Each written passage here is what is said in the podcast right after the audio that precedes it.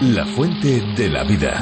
Un viaje a través de los siglos y la historia de la humanidad.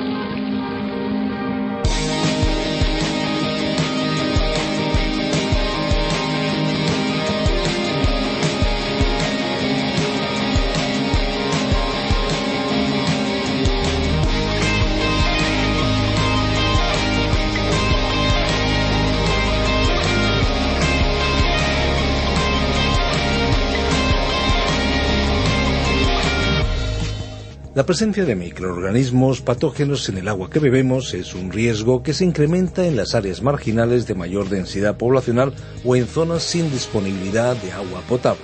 La seguridad que un agua contaminada puede ser causa de enfermedades ha conducido a la necesidad de controlar rutinariamente la calidad microbiológica de muestras de diversos orígenes. Le damos la bienvenida a una nueva edición de La Fuente de la Vida. Gracias por acompañarnos cada día. Gracias por ayudarnos a crecer en esta relación que tenemos con ustedes. Gracias, muchísimas gracias. Esperanza Suárez les habla desde este lugar. Crecer diariamente en nuestra relación con Dios podríamos decir que es la tarea más importante de la vida porque Dios quiere que nos acerquemos a su presencia y que nos dispongamos a conocerle cada día un poquito mejor. ¿Y qué cosa mejor que conocerle a través de su palabra? Con nuestro programa La Fuente de la Vida queremos crear una comunidad gigante de cristianos por todo el mundo que escuchen el estudio que realizamos a través de la radio. Nuestra página web lafuentedelavida.com o la aplicación a través de la Biblia son muy útiles en esta labor. dentro de esa comunidad de cristianos que quieren conocer más a Dios, pues eh, nos animamos unos a otros, nos amamos unos a otros y sobre todo crecemos juntos en la fe y en el conocimiento de la palabra de Dios. Aparte de la lectura de la palabra, la música también puede ser un medio muy muy interesante y bueno para expresar nuestra gratitud o nuestros sentimientos y pensamientos delante de Dios. ¿Sabían ustedes que el rey Salomón escribió más de mil canciones? ¿Lo sabían? Pues ahora nos vamos a ir con la música porque tiene gran importancia. Antes de pasar a nuestra exposición de la Biblia, vamos a escuchar una canción que hemos elegido con muchísimo cariño para cada uno de ustedes.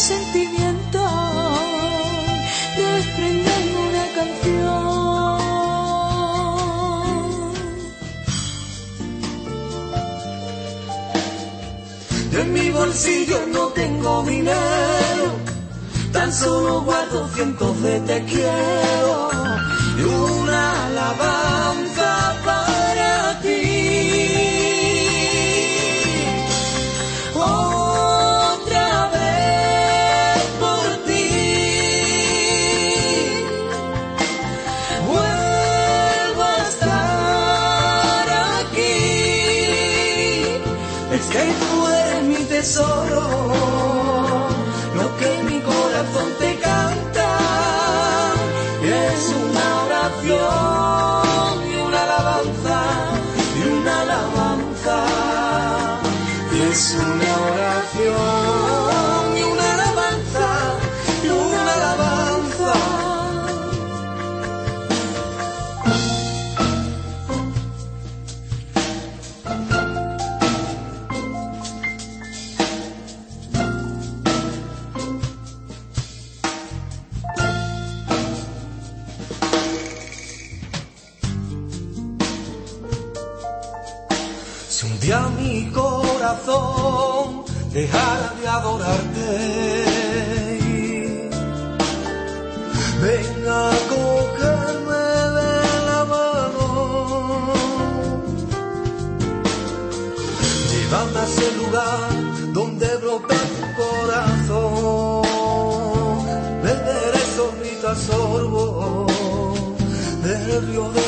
salvación.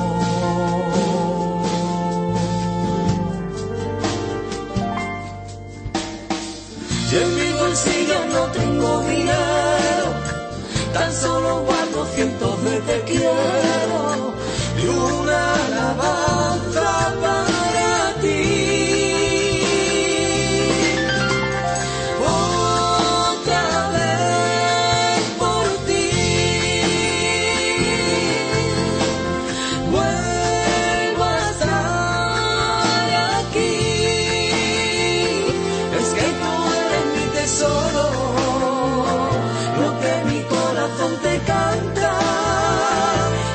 y es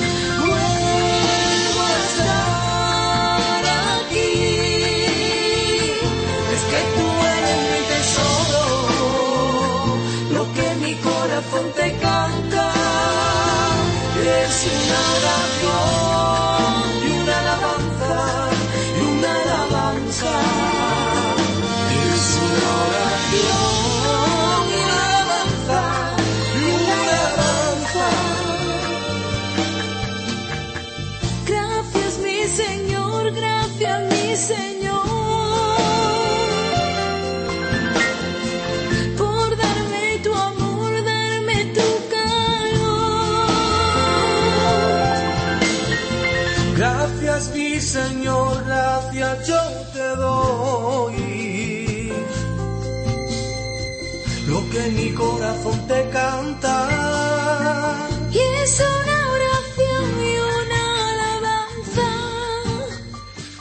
Después de recorrer ya tantos libros del Antiguo Testamento como llevamos en esta nueva edición de La Fuente de la Vida, llegamos ya al último tramo del penúltimo de los 39 libros que lo componen. Ha sido un viaje largo, pero un viaje muy fascinante.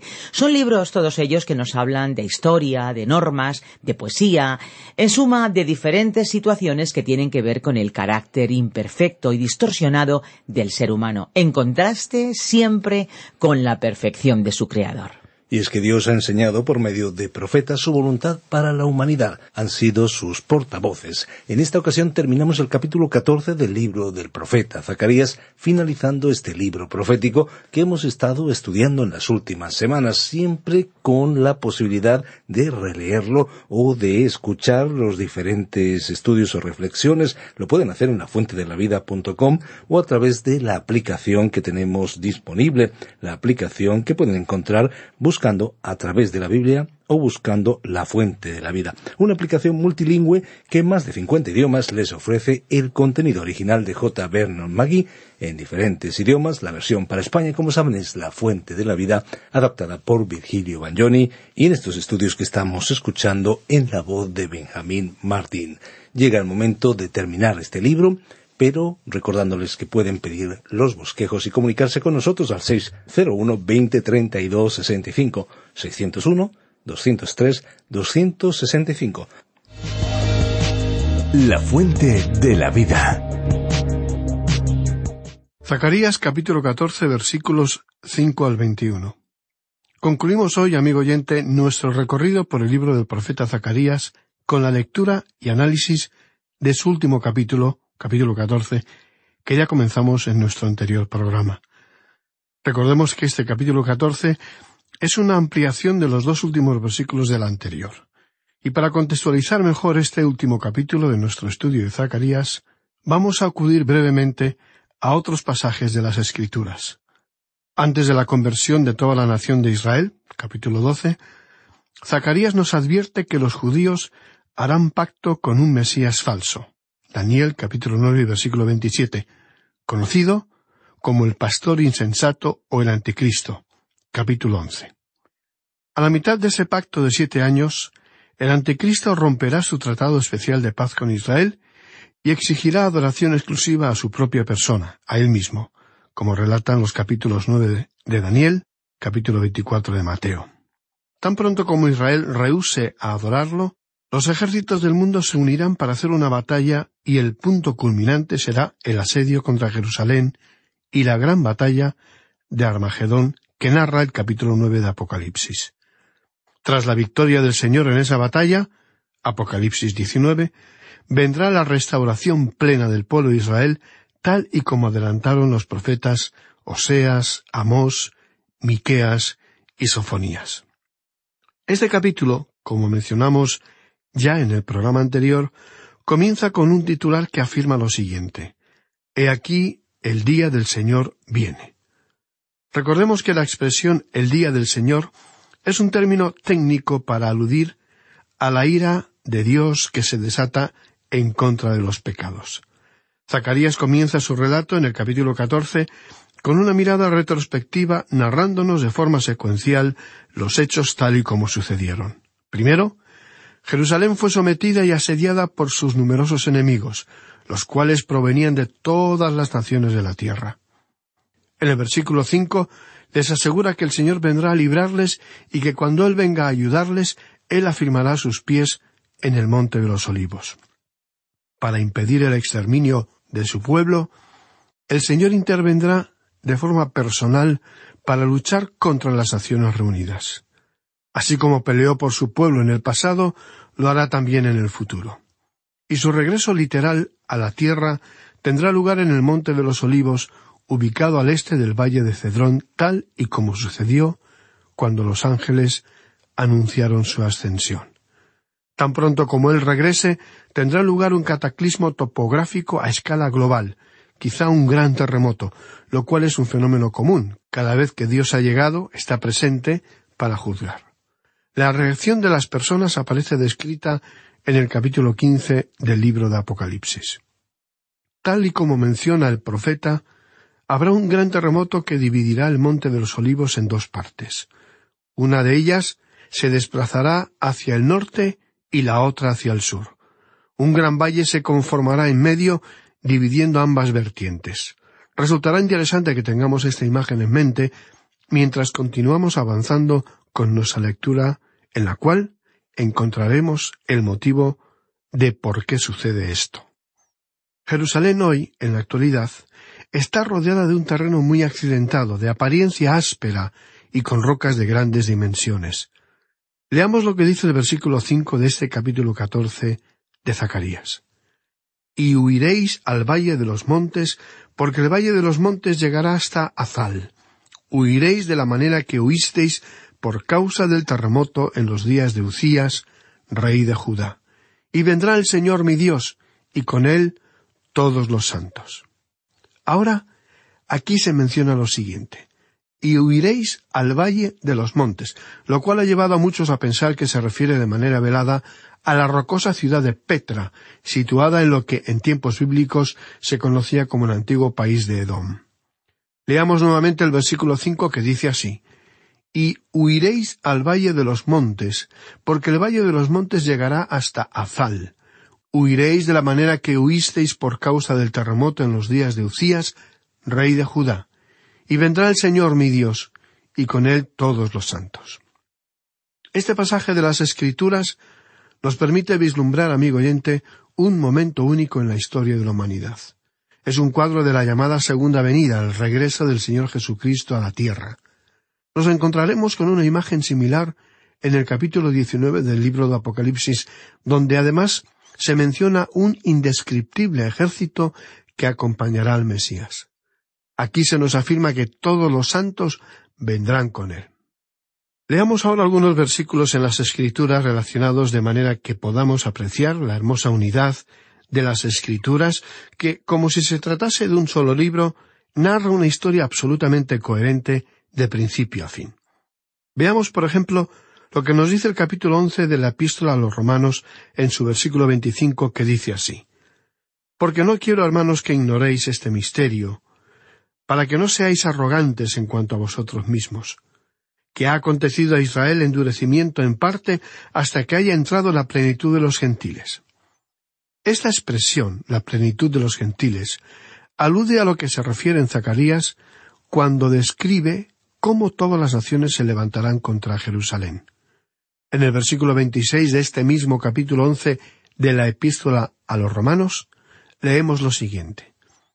Y luego todo Israel será salvo como está escrito. Vendrá de Sión el libertador, que apartará de Jacob la impiedad.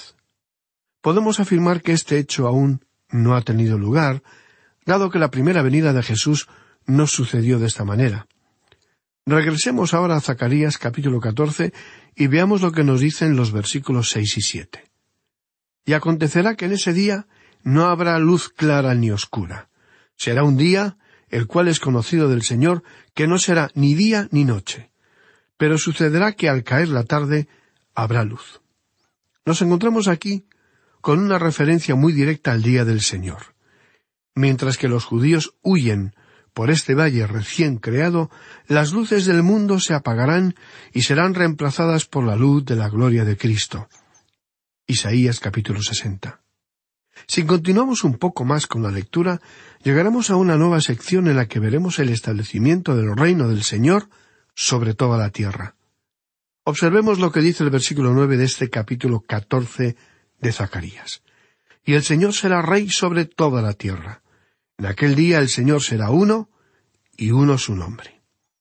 Este breve pasaje se refiere nada más y nada menos que al día del Señor describe el hecho de que el Señor será finalmente el Rey soberano sobre toda la tierra. Otro profeta llamado Sofonías relató en su libro en el capítulo tres versículo nueve En aquel tiempo devolveré yo a los pueblos pureza de labios, para que todos invoquen el nombre del Señor, para que les sirvan de común consentimiento. Esta expresión devolveré a los pueblos pureza de labios podría indicar, según algunos intérpretes, que todos los pueblos podrán hablar un mismo idioma.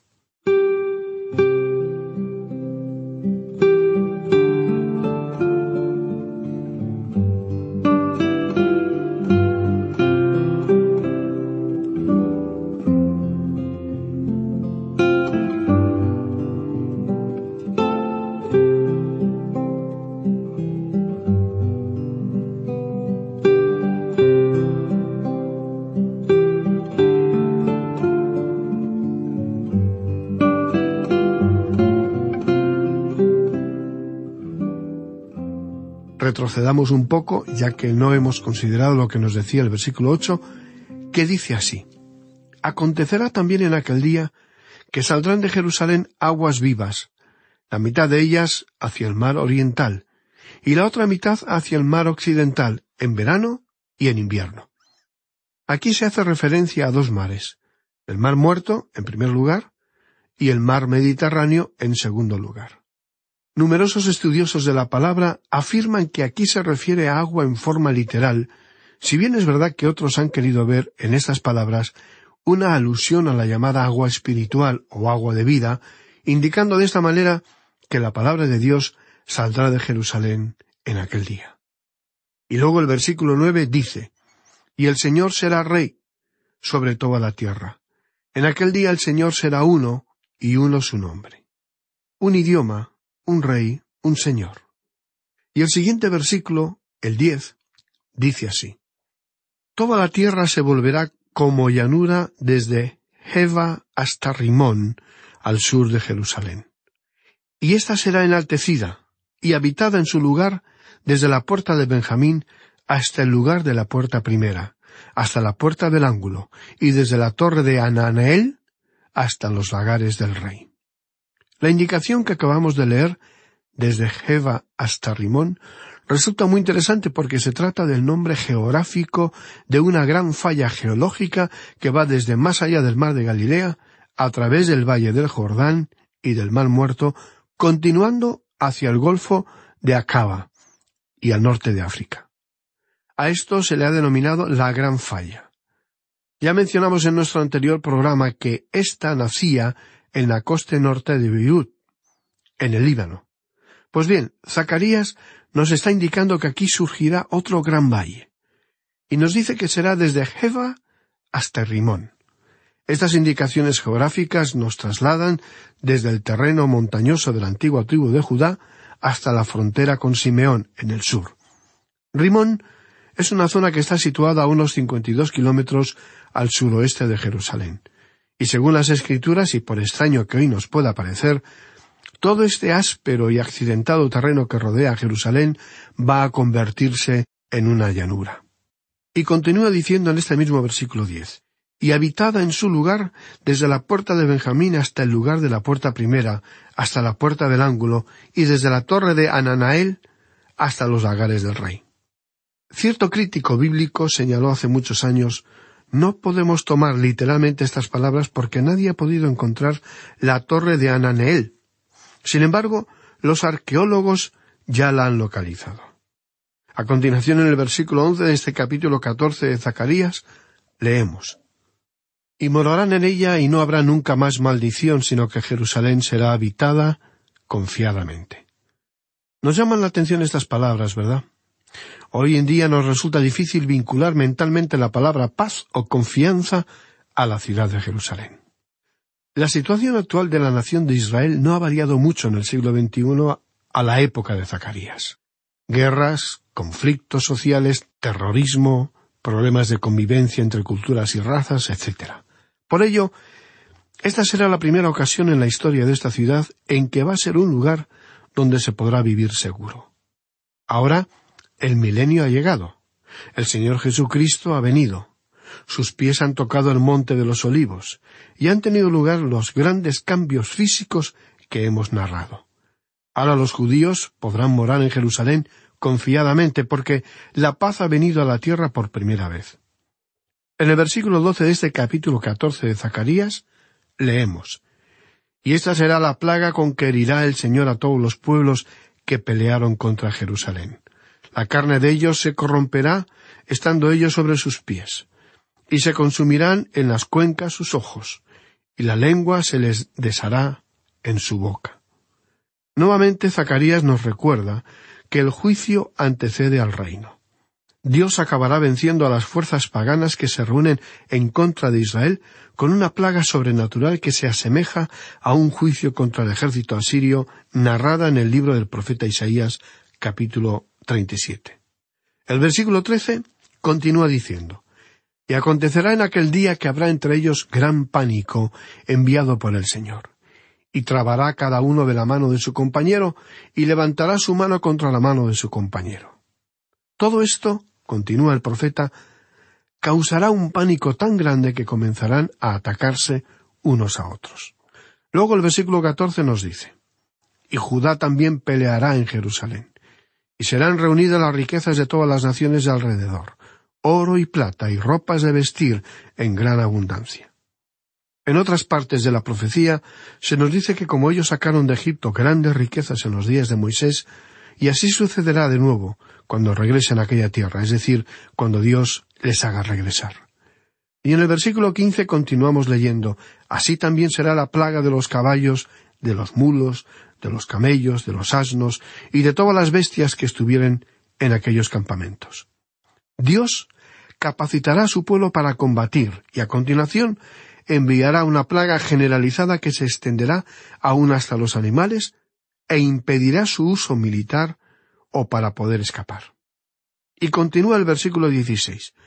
Y todos los que sobrevivieren de las naciones que vinieron contra Jerusalén subirán de año en año para adorar al Rey, al Señor de los ejércitos, y a celebrar la fiesta de los tabernáculos.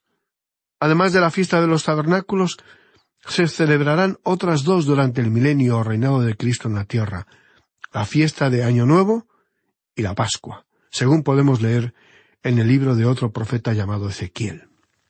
Y leemos en el versículo 17. Y acontecerá que los de las familias de la tierra que no subieren a Jerusalén para adorar al Rey, el Señor de los ejércitos, no vendrá sobre ellos lluvia.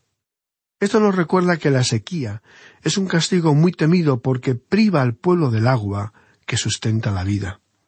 A continuación, se nos dice en los versículos 18 y 19, Y si la familia de Egipto no subiere y no viniere, sobre ellos no habrá lluvia. Vendrá la plaga con que el Señor herirá a las naciones que no subieren a celebrar la fiesta de los tabernáculos. Esta será la pena del pecado de Egipto y del pecado de todas las naciones que no subieren para celebrar la fiesta de los tabernáculos. Debemos señalar aquí, amigo oyente, que Egipto se utiliza solo como un ejemplo figurativo. Y Zacarías continúa anunciando en aquel día, tal y como comienza el versículo veinte, que dice así En aquel día estará grabado sobre las campanillas de los caballos Santidad al Señor, y las ollas de la casa del Señor serán como los tazones del altar. Aquí, Zacarías nos recuerda que, así como la diadema del sumo sacerdote tenía grabadas las palabras Santidad al Señor, demostrando así que era un hombre apartado para el servicio del Señor, también cosas ordinarias y comunes, como las campanillas que decoran los caballos y las ollas y utensilios comunes, serán tan santos como el sumo sacerdote y los tazones del altar que éste utilizaba en los sacrificios. De esta manera, el profeta nos dice que no habrá necesidad de hacer diferencias entre lo sagrado y lo secular, porque todas las cosas estarán apartadas para el servicio del Señor en su reino glorioso y milenario. Y toda olla en Jerusalén y Judá será consagrada al Señor de los ejércitos, y todos los que sacrificaren vendrán y tomarán de ellas y cocerán en ellas, y no habrá en aquel día más mercader en la casa del Señor de los ejércitos. Esta alusión a la figura del mercader nos anuncia que todos los hipócritas serán quitados. Esto indica que todos los incrédulos y los que no poseen limpieza moral o espiritual serán excluidos de la entrada al templo milenario. Y no habrá nadie en el servicio de Dios, a menos que pertenezca a Él. Esta es la gran final y el clímax de la profecía de Zacarías. Dios es santo y puro, y sólo los limpios de corazón, de mente y de espíritu podrán entrar en su presencia. Dios es amor, pero también hace justicia. Dios es misericordia, pero también exige el máximo nivel de compromiso y obediencia a sus hijos. Dios mediante en nuestro próximo programa comenzaremos un nuevo estudio bíblico, el del libro del profeta Malaquías, que es el último libro del Antiguo Testamento. Será pues hasta entonces. Que Dios le bendiga abundantemente.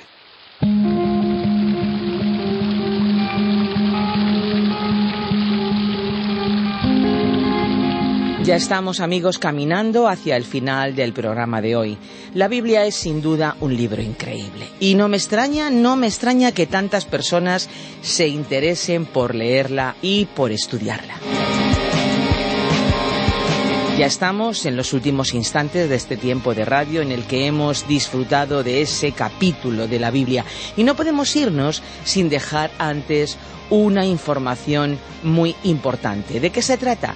Pues de nuestras vías de contacto. Si desean ponerse en contacto con nosotros, nuestros números son el 91 422 05 24 o bien el 601 20 32 65. Recuerden que si llaman desde fuera de España deben pulsar el prefijo más 34 y si desean enviarnos un email lo pueden hacer a info arroba radioencuentro.net info arroba radioencuentro.net les invitamos una vez más a visitar nuestra web lafuentedelavida.com o bien a descargar la aplicación La Fuente de la Vida que también se puede encontrar con el nombre de A través de la Biblia. Y por supuesto amigos, nosotros nos vamos, pero seguiremos aquí porque les esperamos en la próxima edición de La Fuente de la Vida. Y ya les digo adiós, pero no sin antes recordarles algo muy importante. Hay una fuente de agua viva que nunca se agota. Beba de ella.